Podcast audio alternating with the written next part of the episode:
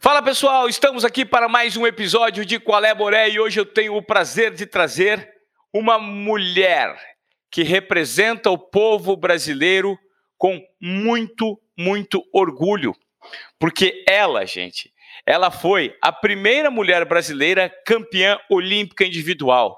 Conquistou um ouro olímpico, uma façanha apenas reservada para os super-heróis. Sim, em 2008, ela saltou mais de 7 metros de distância para a conquista de um ouro inédito na Olimpíada de Pequim. E eu tenho o prazer de receber hoje para bater um papo aqui no nosso podcast Malren Magi. Tudo bem, Malren? Qual é? Eu que te pergunto qual é, Moré. Ah, a gente está na área aí gravando uns podcasts com os atletas mais ou menos como você. Que prazer recebê-la, uma campeã olímpica no nosso podcast, tudo bem? Tudo ótimo, o prazer é meu, Ivan, você que esteve presente na minha carreira. Fizemos altas reportagens maravilhosas, já me viu saltar muito. Então, de verdade, aqui vai ser uma troca de elogios, com certeza. É, uma troca de experiências, que eu acho que é mais interessante para o público, né? Para a gente saber o que, que passa na cabeça de um super-herói, de um campeão olímpico como você, né? Você foi a primeira brasileira a ser campeã, primeira e única, né? Campeã num esporte individual na Olimpíada. E, pô, Mal, eu queria que você me falasse como é que está o momento de vida atual, depois da aposentadoria. O que, que você anda fazendo da vida? Como é que está a vida? Olha, eu achei que depois da aposentadoria eu fosse ficar tranquila, fosse ter uma vida mais de princesinha. De jeito nenhum. Não existe isso, essa vida de princesinha não existe. Eu ainda trabalho muito, tem muita coisa para fazer. Uh, eu fico meio envolvida com a política também, pelo fato de eu ter sido campeã olímpica, Ivan, e, e, ter, e não ter conseguido fazer tudo que eu quis fazer para o esporte, para os atletas, com a minha medalha. Então, eu me senti muito, meio inválida, assim, sabe? É, então, eu acho que através da política eu poderia conseguir bastante coisas, recursos, uh, propósitos, é, patrocínios e estruturas para não só para o atletismo, mas para todas as modalidades, né? Legal. Ô Mal, eu queria falar um pouco sobre a construção da sua história no esporte, né? Quando você percebeu que você tinha aptidão para ser atleta? Ah, desde que eu me conheço por gente. Eu, desde pequenininha, quando eu tinha sete anos de idade, é, entrei para a EMEI de São Carlos, que é uma recreação, e mas o que me, me fez atleta é, foram as escolinhas de educação física, né? Que a gente era obriga obrigado a fazer. Para mim não era obrigação nenhuma, era um dever, fazer com muito êxito. E era obrigatório a gente fazer. Então, a, a, eu nunca tirei uma nota baixa de educação física, sempre gostei demais. Era onde eu extravasava, onde eu podia ser quem eu era. Então, além da educação física que tinha no horário de aula, duas a quatro vezes por semana, a gente também fazia as recreações nas EMEIs de São Carlos, dos 7 aos 12 anos. Então, é, isso me fez querer ser atleta. Eu sei jogar futebol, eu sei jogar vôlei, eu sei qualquer é, modalidade da natação, uh, sei xadrez, tênis de mesa, eu tenho medalha de todas essas modalidades. Uh, eu era muito boa no atletismo, em todas as modalidades do atletismo, inclusive 1.500 metros, que na época só tinha até os 1.500 metros. E também era muito boa na ginástica olímpica. Eu era melhor ainda na ginástica olímpica, só que eu cresci demais. Então, a minha, a minha técnica, que era a minha professora, Dona Marilene, disse que eu estava muito grande, eu chorei demais, mas eu fui buscar um esporte que eu ganhasse bastante medalhas, porque eu gostava muito de ganhar medalhas. Eu tenho mais de 500 medalhas só na casa dos meus pais. E aí eu fui buscar um esporte que eu ganhasse mais medalhas e fui para o atletismo, que eu tinha muita facilidade em saltar, muita facilidade em saltar e também é, correr. Eu corria rápido. Até os 12, 13 anos, eu era atleta mais rápida de São Carlos, no feminino e no masculino. Eu tenho até um recortezinho de jornal na casa dos meus pais que está na parede, que eu tinha ganhado do menino que era muito forte, que era o Fábio Albarice. E ele tinha um ano a mais que eu. Eu até gostava dele, paquerava ele na época. E eu ficava assim, ai meu Deus, eu vou ganhar do menino que eu gosto. Ganhei do menino que eu gostava na época. É, hoje a gente é grandes amigos, ele é casado, tem filhos, a gente, cada um seguiu uma vida diferente também, mas ele ama o esporte. E aí tem um recortezinho de jornal na casa dos meus pais é, com esse feito, com a prefeitura e, a, o, e, o, jornal Primeira Página daqui de São Carlos, parabenizando uh, por esse feito que eu era a mulher mais rápida da cidade. Que sensacional. O Mauri, então deu para notar que você percebeu a sua vocação de atleta muito cedo de forma Eu... precoce, já, ainda na infância, por meio da educação física. Exatamente. Vamos lá. Até isso se transformar numa ocupação profissional e você conseguir êxito como uma medalha de ouro olímpica, a trajetória é enorme e a entrega muito grande. Imagino eu. Né? Então, eu queria que você me, me explicasse como foi a transição que você falou: opa, a, é, ser atleta vai ser a minha profissão. Quando você percebeu essa mudança de chave? Ai, não teve mudança de chave. Eu sempre, eu sempre me vi como atleta. É, teve uma mudança de profissionalismo, que eu levava tudo na brincadeira, mesmo, mas a, o meu jeito, eu estava vendo uns vídeos essas semanas, é, que eu passei a semana na fazenda, e estava vendo uns vídeos antigos, assim, que eu tinha passado por DVD, óbvio, que não tem mais vídeo, né? E hum, aí eu estava vendo a minha a postura saltando com 13, 14 anos de idade, salto triplo, salto em distância, é a mesma de quando eu entrei para competir uma Olimpíada. Então isso é impressionante, assim, quando fala assim, tá valendo, eu não quero perder isso desde pequenininha, sabe? A fisionomia, o jeito de entrar na pista, a posição. Aí eu falei assim, nossa, caramba, mudou muito pouca coisa, assim, sabe? E isso é muito legal. E, mas o, o, a questão de mudar o profissional, assim, quando eu fui morar em São Paulo, né? E foi quando o Nelly e a Tânia me chamaram para fazer parte do Projeto Futuro, que é o alojamento do governo do estado de São Paulo. Mas antes disso, tipo, a cidade de São Carlos, ela sempre é, me levava para os jogos regionais. Para cada jogos regionais ou jogos abertos que eu ia, ganhava um agasalho e uma sapatilha. E eu venho de família pobre, humilde, assim, né? E para mim era muita coisa, porque eu corria descalça. Até os 14 anos eu corria descalça e ganhava de todo mundo, saltava descalça, entendeu? Aí quando eu ganhava a sapatilha, eu ficava assim, nossa, agora eu vou ser campeã olímpica, agora eu vou quebrar tudo, né? Eu já me achava assim, com uma sapatilha no pé, né? É o que faz a diferença, qualquer tipo de incentivo, né, para uma criança, assim. Aí eu fui morar em Ribeirão Preto em 93, na Cava do Bosque, também em alojamento. Eu tenho também várias matérias incríveis de lá. Mas mesmo lá eu ainda gostava muito da ginástica olímpica, a ginástica olímpica estava muito presa dentro de mim, que tinha um estádio de ginástica do lado, que eu até dava uma fugida para ir treinar lá. Mas o profissionalismo meu começou em 94, quando a seriedade do Nélio e da Tânia como treinadores, assim, que eles evoluíram muito comigo também. Então isso foi sensacional eu não evoluí sozinha assim, e ele não evoluiu sozinha, sozinhos, né, eles dois. Eles pesquisavam, né, ele viajava, fazia cursos pelo mundo, lia muitos livros, fez escolas uh, para melhorar os fundamentos dele para poder passar para a gente. Então, eu adorava quando ele fazia essa transição, o Nélio, é, a partir de 94, né? Que ele viajava e pegava alguns exercícios diferentes de alguns técnicos e trazia para ensinar a gente. Eu adorava. Os outros atletas ficavam assim, caramba, lá vem o Nelly com essas coisas loucas dele aí, de saltar no caixote, de fazer triplo com barreirinha dificultada, não sei que tem, um monte de coisa assim. E eu já adorava, eu ficava assim, nossa, eu, tô, eu adoro, Nelly, quando você viaja, porque você volta com as coisas novas, assim, eu gosto de desafio, então vamos fazer.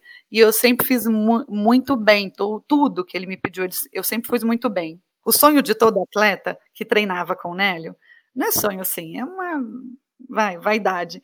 É quando a gente faz qualquer tipo de exercício e ele fala assim, excelente, porque não, isso não sai da boca dele. então você tira. Eu tirei poucos excelentes da boca do Nélio e todos eles eu tenho guardado na minha memória. Então isso é muito bom, assim. Foi exatamente aí que você começou a construir sua medalha, né, Maureen? Exatamente. A partir de 94 que eu vi que era possível. Eu vi que era possível, porque eu fui treinar com muita seriedade, deixei a minha família, eu fui com 16 anos morar fora, num alojamento, é, e vida de alojamento não é fácil, porque ninguém é de ninguém, você está lá, você divide o espaço. A gente morava num alojamento no Redondo lá que as meninas, eram 15 meninas num quarto, vários beliches. Foi meio difícil, meio sofrido assim, mas eu eu viveria tudo de novo. E se a minha filha tivesse a oportunidade de ter essa oportunidade, se ela gostasse do esporte em geral assim, eu deixaria ela fazer. Eu falo, eu sempre falei para ela, eu falo, filha, foi a melhor experiência da minha vida. Eu aprendi a ser é, todos os dias uma pessoa melhor. E isso me fez gigante, assim, gigante. Ô Malren, você, desse processo todo, é, vivendo de uma forma relativamente precária, porque não tinha muito estímulo é, governamental e os alojamentos, a gente sabe até hoje como funcionam, né, com dinheiro público. Eles são extremamente precários. A estrutura do esporte amador no Brasil como um todo, ela é muito deficitária, se comparado principalmente com os países de primeiro mundo. Você sofreu algum tipo, além de dificuldades, você sofreu algum tipo de preconceito? Nossa, vários. Ó, eu sofri muito preconceito no ano que eu entrei em 94, porque todas as meninas eram negras, assim. E existe o preconceito contrário também existe.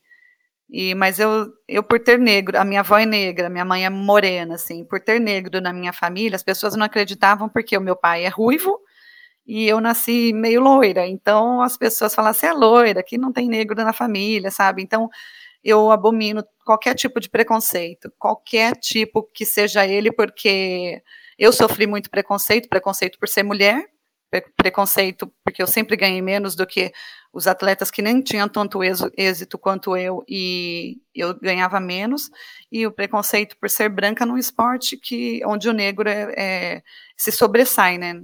Mas eu acho que de uma maneira em geral assim a, o valor fora é igual mas eu sofri um pouco de preconceito até eu me encaixar no grupo. Eu insisti demais para poder continuar o esporte. Isso, eu falo que tudo que aconteceu na minha vida me fez uma mulher muito melhor, muito mais forte, mais determinada. É, saí de casa muito jovem, muito cedo, a única mulher que saiu de casa, meus irmãos saíram agora de casa, aos 40 anos de idade, eu saí muito cedo, é, pra, porque eu sabia o que eu queria da minha vida. E eu não queria voltar para minha casa, eu queria poder conquistar um mundo melhor para eu poder dar uma, uma, uma condição melhor para os meus pais. E graças a Deus, hoje eu consigo dar uma condição melhor para os meus pais. Faz tempo já que eu dou uma condição muito boa para eles, mas hoje é muito melhor, assim, graças a Deus. Quando você falou sobre o preconceito que você viveu, principalmente o que me chama a atenção é que hoje a gente levanta uma bandeira muito importante do empoderamento feminino na nossa sociedade, da equiparação de posições, de reconhecimento, de retorno financeiro. E foi difícil, Malrin, ser mulher? Você acredita que se você tivesse nascido homem, com o talento que você tem para o esporte, com essa vocação que você descobriu desde cedo, você teria desempenhado e sido, e sido muito melhor reconhecida, muito mais reconhecida? Nossa, eu não, eu não sei te responder isso, porque é, eu, não, eu não mudaria, mas eu acho que se eu tivesse nascido homem, com certeza eu, eu seria muito mais rica, eu seria mais visada, uh, seria muito diferente em todos os aspectos, assim. Reconhecida, né? Reconhecida muito cedo, muito antes, assim. Eu demorei muito, eu precisei, ser, ser, eu precisei né, ser campeã olímpica para me notarem em todos os sentidos. Então, é um caminho longo. É um caminho longo e sofrido, né, Malrin? Eu queria que você falasse, você disse, você, você ressaltou a importância do Nélio como um cara para trazer excelência para o esporte que você praticava. É, ele foi fundamental na tua vida, né? Porque se não tivesse uma orientação como você teve dele, você certamente não teria atingido o nível que você atingiu, correto? Correto. E diante disso, eu queria te fazer a pergunta: ainda falta muito treinador de excelência no Brasil ou eles existem e são mal aproveitados e mal reconhecidos? Não, ainda existem, mas eles são mal reconhecidos. Mal aproveitados, não. A gente tem medalha que agora foi reconhecida, a medalha do 4% do atletismo, a medalha do 4% feminino e do masculino, né? Que gente, eles tinham perdido em, em Pequim. E eu acho que são mal reconhecidos mesmo. Aproveitados eles são. A gente tem a Rosângela, que está toda hora correndo 10 cravado, a Aninha Lemos, que está correndo 10 cravado, o Edemir, o, o João Paulo. O João Paulo é a sensação do momento, né? talvez um diferenciado de todos esses atletas é, seja o Thiago Braz, que ele treina na Itália, né, treina com Petrov, é um dos poucos atletas que treinam fora no mundo, desconheço de outro, acho que tem um menino da Barreira também que treina nos Estados Unidos. Mas o Thiago Braz é o que treina fora, que é reconhecido por, pelo Petrov, por treinar com o Petrov, que é o ex-técnico da Zimbaeva e da Fabiana Murer, né? Então, fora isso, a gente tem uma excelência de técnicos, de velocidade, qualquer modalidade que o Brasil entrar, a gente não tem estrutura. O brasileiro não tem estrutura para poder treinar. Então, às vésperas de todas as competições, você sabe, porque a gente fez matéria, inclusive, pelo telefone quando eu estava fora, é, você sabe que eu treinava um ou dois meses fora, antes de campeonatos do mundo, antes de pan-americanos, antes de Olimpíada, porque lá fora a gente tem as melhores condições. Ela, a gente tem todas as condições, a, toda a estrutura, não falta nada não falta um bebedouro de água quando a gente está com sede, está ralando lá debaixo do sol, não, não falta um médico fisioterapeuta, que a gente sempre treinou em Moncloa, ali em Madrid, num centro universitário que tem. Alguns atletas da ginástica olímpica do Brasil já treinaram lá também, já fizeram algumas preparações lá. Então, isso é sensacional. Mas eu queria que tivesse no Brasil. Por isso que eu bato nessa tecla de entrar para a política para poder trazer toda a estrutura que a gente tem lá fora e não precisar buscar lá fora. A gente tem os melhores, os melhores técnicos aqui dentro do Brasil, as melhores pessoas e os melhores atletas. Os nossos atletas, se tivesse essa estrutura toda que o, alguns países de primeiro mundo têm e de terceiro mundo também têm, nós seríamos, é, eu não digo assim imbatíveis, mas competitivos com qualquer potência mundial. O Malren, é...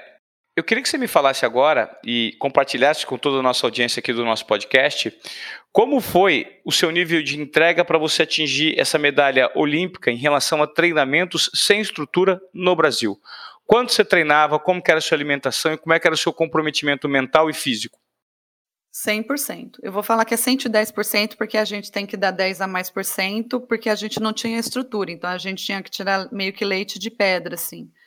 Eu me lembro que nas vésperas da Olimpíada, o Bruno Lohance foi fazer uma matéria comigo no, lá no Ibirapuera. Um dia antes tinha chovido muito. E aí a sala de, como fica embaixo da arquibancada, a sala nossa de halteres, ela, ela chovia dentro. Então ele falou, Amar, eu me recuso a fazer uma matéria com você aí dentro. Quando você sair, a gente faz a matéria. Ele ficou extremamente entristecido com a situação e ele falava assim: Eu não acredito, a gente vai ter uma medalha no, na Olimpíada de uma atleta como você e você treina num lugar, olha onde você treina. Eu falei assim, não dá para mostrar isso, Malrin. Eu falei, não, ótimo, a gente grava lá fora, tá tudo bem, tá tudo tranquilo. E eu vi que ele tinha ficado muito triste com essa situação, né? Mas seria até bom ele mostrar para ver as condições precárias. O Bruno ele tinha mania de derrubar umas pautas, mas pensa pelo outro lado, se ele mostra que você está numa penúria total, acaba sendo uma, um, um, certo, um certo tipo de denúncia, né? É, eu sei, mas não era o que eu buscava e ele sabia disso. Ele sabia que não buscava um sensacionalismo para poder justificar se, eu, se acontecesse algo ou se eu perdesse a medalha. Não, eu queria dizer ali que eu estava preparada, pronta para ganhar a medalha. Eu renunciei tudo, é, morei longe de casa, fiquei longe da minha família. A minha filha tinha três anos de idade, eu tive que deixar ela com os meus pais é, durante três meses. Eu fiquei sem ver a minha filha e eu viajei para. Antes a gente foi fazer uma preparação em Madrid, a gente voltou para o Brasil para viajar com a delegação. Ela foi ver, me ver no, no aeroporto, estava dormindo dentro da mala, tadinha, quando eu estava trocando as malas. Ela não queria que eu fosse, pediu a medalha de prata. Aí viajei para Macau antes, a gente ficou um mês em Macau, para não ter problema de fuso horário, tudo.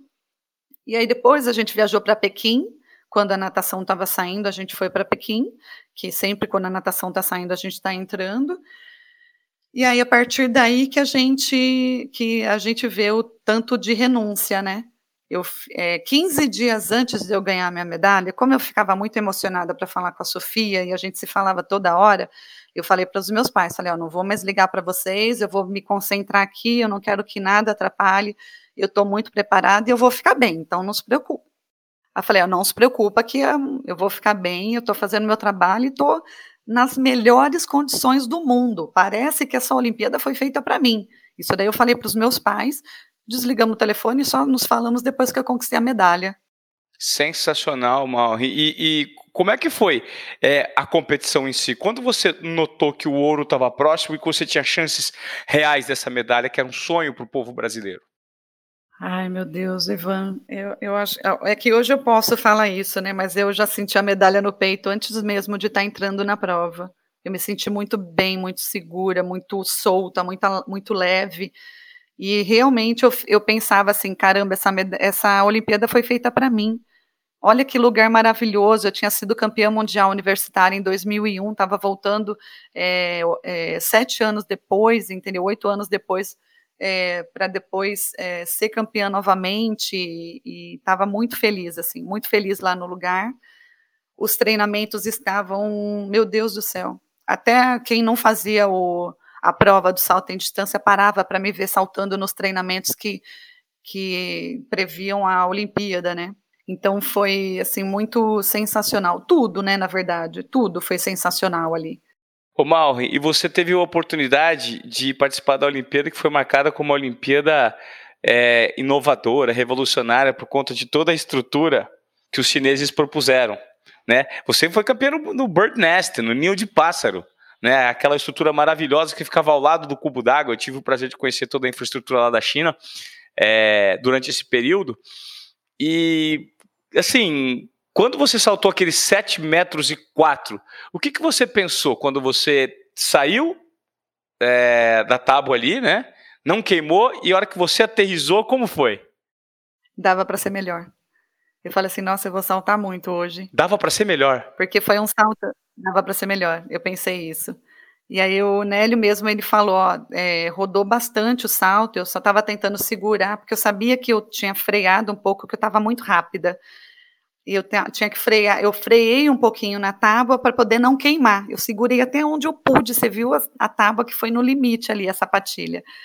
E aí saltei, e o primeiro foi tipo assim: eu falei, uma medalha eu garanti.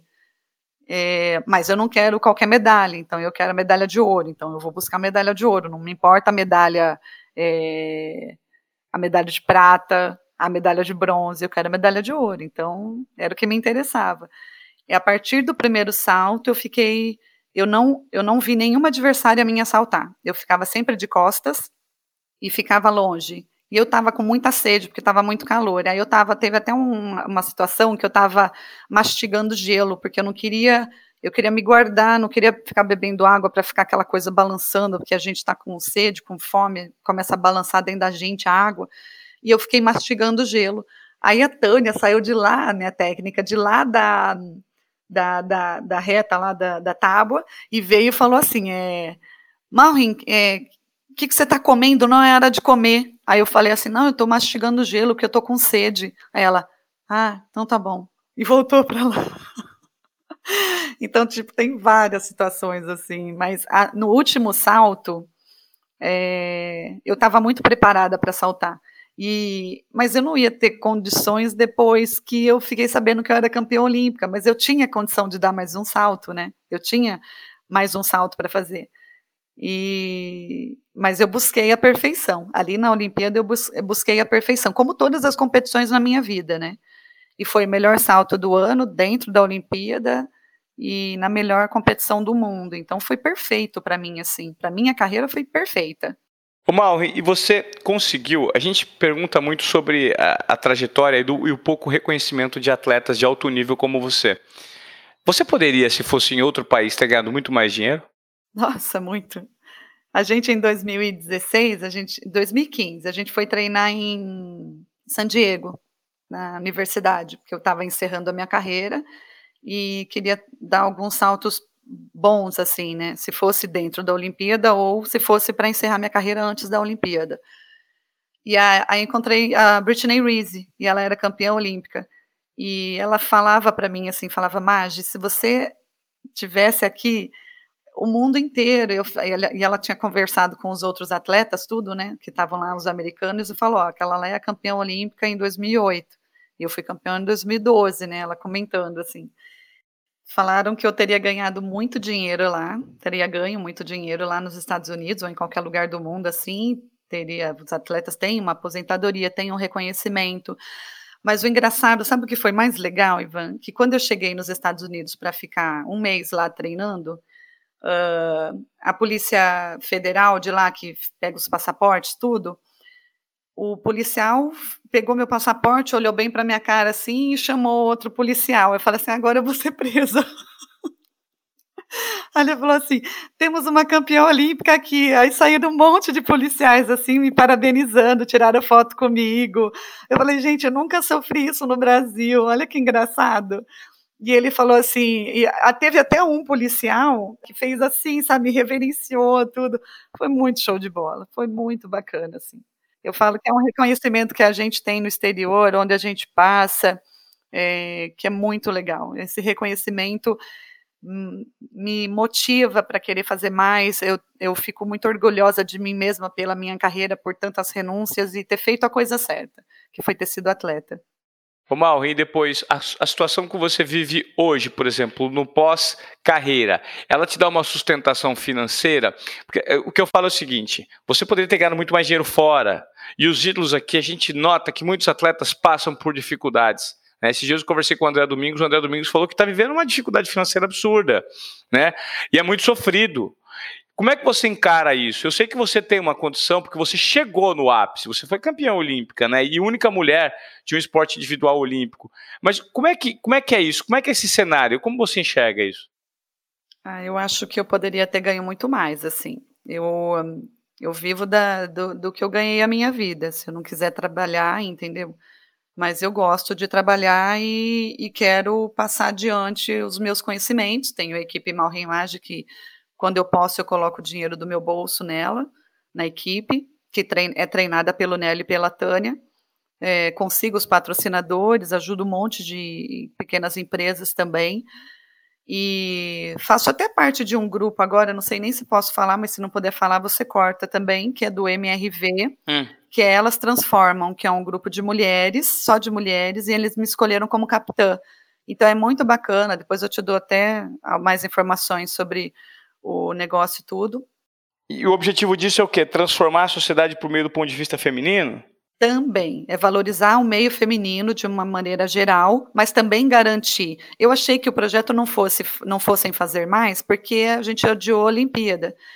E aí, mesmo assim, eles quiseram. Então, eles prorrogaram. A, são seis atletas que são escolhidas, é, atletas olímpicas, e mais seis com probabilidade de estar numa Olimpíada. Todas essas é, 12 atletas com um patrocínio garantido de dois anos e mais uh, as condições que a MRV e elas transformam é, impõe. Então, se tiver que fazer viagem, qualquer situação, tudo que tiver de informação, a gente faz reuniões periódicas. Eu sempre ligo para as meninas para saber como estão os, os treinamentos. Uh, isso é muito bacana, assim. E são só mulheres. Mas o engraçado é que eu sou a capitã, são mulheres contratadas e a equipe inteira é masculina. Aí eu falo assim, gente do céu, eu, essa iniciativa de vocês, homens, contratar, me contratar e contratar 12 é, beldades brasileiras, assim, é sensacional. E eles ficam muito, eles ficam muito felizes, né, o tempo inteiro, que eu fico sempre elogiando o projeto. E você não tem noção do que tem de mulher que liga, liga para perguntar, atletas olímpicas. Ai, Mal, posso me encaixar nesse projeto da MRV? Achei bem legal tudo mas é um grupo que está fechado, mas que eu quero fazer dar certo para que a gente possa prolongar e prorrogar para mais, mais meninas também, né? Você falou do seu ponto de vista que foge muito da média dos outros atletas do Brasil. Né? Eu, eu até citei, inclusive, o André Domingos. O que, que você acha desse cenário, em que atleta olímpico de alto nível no Brasil, que se aposenta, vive na penúria, na dificuldade? Exatamente. Eu acho que o atleta de alto nível, a, a, os governos é, federais do nosso país deviam nos reconhecer como heróis. Que a gente tem a situação assim, que tem políticos aí que se aposentam com oito anos de mandato e não fizeram. Tem muitos aí que a gente sabe que não fez nada, inclusive que roubaram muito, entendeu? E os atletas, a gente passou a vida inteira, desde que eu me entendo, desde os sete anos de idade que eu me entendo por gente, eu parei a minha carreira com 40 anos de idade, há quatro anos atrás, eu vivi a vida inteira em função de do Brasil, de trazer medalha, de ouvir o hino nacional, de ganhar qualquer competição, de levar a bandeira no lugar mais alto. Sempre tive muito orgulho e sou muito patriota, muito, muito exaltada assim até. E a gente tinha que ser reconhecido, os atletas que têm medalhas de campeonatos mundiais, de Olimpíadas, tinham, tínhamos que ser reconhecidos com uma aposentadoria simbólica que seja, uh, e eu brigo muito por isso, sempre vou nos congressos da vida assim para tentar fazer alguma coisa para os atletas, porque eu tenho uma condição boa, graças a Deus, mas eu ainda preciso trabalhar. Se eu quiser ter o que eu, quis, que eu quero, uma vida boa na minha vida, eu ainda preciso trabalhar. E, mas eu acho que a gente tinha que ter esse reconhecimento. Sim. Isso só pode vir do governo, e isso daí não, não custa nada, porque a gente passa a vida inteira. Agora, imagina, esse cenário, Ivan. A gente sem nenhum atleta na Olimpíada, sem um atleta no Mundial e sem Copa do Mundo. Imagina o que, seria o Brasil. Você consegue imaginar esse cenário? Porque eu já imaginei várias vezes em situação. O Brasil, ele, ele, ele tem um esporte, o esporte, ele revive a pessoa, é inclusão social, é meio de comunicação, tudo que é de bom, é saúde. E a gente tinha que ser reconhecido porque a gente passa a vida inteira, assim, é, trazendo jovens é, que se inspiram na gente para poder pegar o nosso lugar um dia. Isso é sensacional. E a maneira de o brasileiro se sentir orgulhoso perante o mundo sempre foi por meio do esporte. Né? Nós somos um povo muito criativo. O futebol sempre foi o grande exponencial, a, a grande vitrine do Brasil para o mundo. E aí, quando surgem super estrelas e super talentos do atletismo, como por exemplo você, a gente valoriza muito pouco. Né? Isso, infelizmente, acontece. É verdade. Mas eu faço o meu trabalho, eu sempre fiz com muito orgulho, independente da pessoa gostar ou não, entendeu? Isso é um, um lado bom do, acho que atleta de alto nível, vamos falar assim, porque porque a gente faz sem um reconhecimento. O dinheiro é consequência do nosso trabalho, porque a gente faz porque a gente gosta, porque ser atleta de alto nível no atletismo é horrível. Mas a gente tem que fazer porque gosta primeiro isso daí eu ensinei para o Thiago Braz, inclusive antes dele ser campeão olímpico. Falei, primeiro você faz porque você gosta. O dinheiro é consequência do nosso trabalho. E sempre foi assim. Dei, isso daí eu aprendi de uma maneira horrível, que foi quando eu machuquei na Olimpíada de Sydney. Eu era favorita e machuquei dentro da competição e perdi todos os meus patrocínios, só fiquei com o patrocínio da Nike e perdi todos os outros patrocínios meus. Isso é sofrido, né, Morre? Mas me faz crescer cada vez mais e saber que existem pessoas que vão te julgar, que vão te apoiar e também vão te esquecer. Perfeito. Olha, eu, eu juro, eu queria continuar conversando horas com você, porque as suas histórias de superação e, e, e os seus bastidores são muito legais. E, poxa, muito obrigado por ceder esse tempo para conversar com a gente aqui. Espero que essa conversa seja inspiradora para aqueles futuros atletas e para as pessoas que querem viver na, vencer na vida como um todo, porque nada é, fácil, né? O caminho é, é necessário muita entrega, né, Malrin? Muita entrega. Se você não tiver entrega de 100%, não esquece, vai fazer outra coisa. Uh, o esporte, de uma maneira em geral no Brasil, inclusive o futebol, que é o nosso carro-chefe, que eu adoro o futebol, Uh, a gente tem que ter entrega de 100%, 100% 110%. 99% de entrega não vai te levar a nada. Tem que ser 100% para mais, porque para você ser um, um, grande atleta, um ídolo no Brasil, a gente tem que correr atrás, e não é só correr atrás uma vez, tem que estar tá sempre correndo atrás o tempo inteiro. E eu que agradeço, Ivan. É sempre legal a gente estar tá relembrando tantas histórias, tantas situações que a gente viveu, servindo de inspiração para outros atletas. Eu espero que muitas coisas melhorem no Brasil. A gente está vivendo um momento de pandemia, um momento é, que é ruim, mundialmente reconhecido, e isso não é bom para ninguém. Mas acho que o brasileiro, como ele inova e tem uma, sensa uma situação divertida de encarar as coisas, a vida também, a gente vai sair dessa de uma maneira. Estou torcendo para sair todo mundo muito bem. É, e torcendo para que a gente tenha uma próxima Olimpíada aí é, maravilhosa e com muitas medalhas, assim. Tem atletas que eu sei que estão sofrendo agora com o formato da Olimpíada, de não de, de, estarem com as pistas, poucas pistas que a gente tem no Brasil inteira, muitas estão fechadas ou limitadas para alguns atletas só treinarem, mas eu sei que isso vai se ajeitar e daqui a pouco vai estar todo mundo treinando. Inclusive, eu já tenho dois atletas meus treinando com a Tânia em Portugal, lá, é, ali, aí, saltadora de distância, e o Matheus do triplo, e estou desejando boa sorte para eles e para todos os atletas que estão ouvindo a gente. Legal. Malrin, prazer enorme receber você. Um beijo grande, sucesso e até mais. Obrigada, um beijo.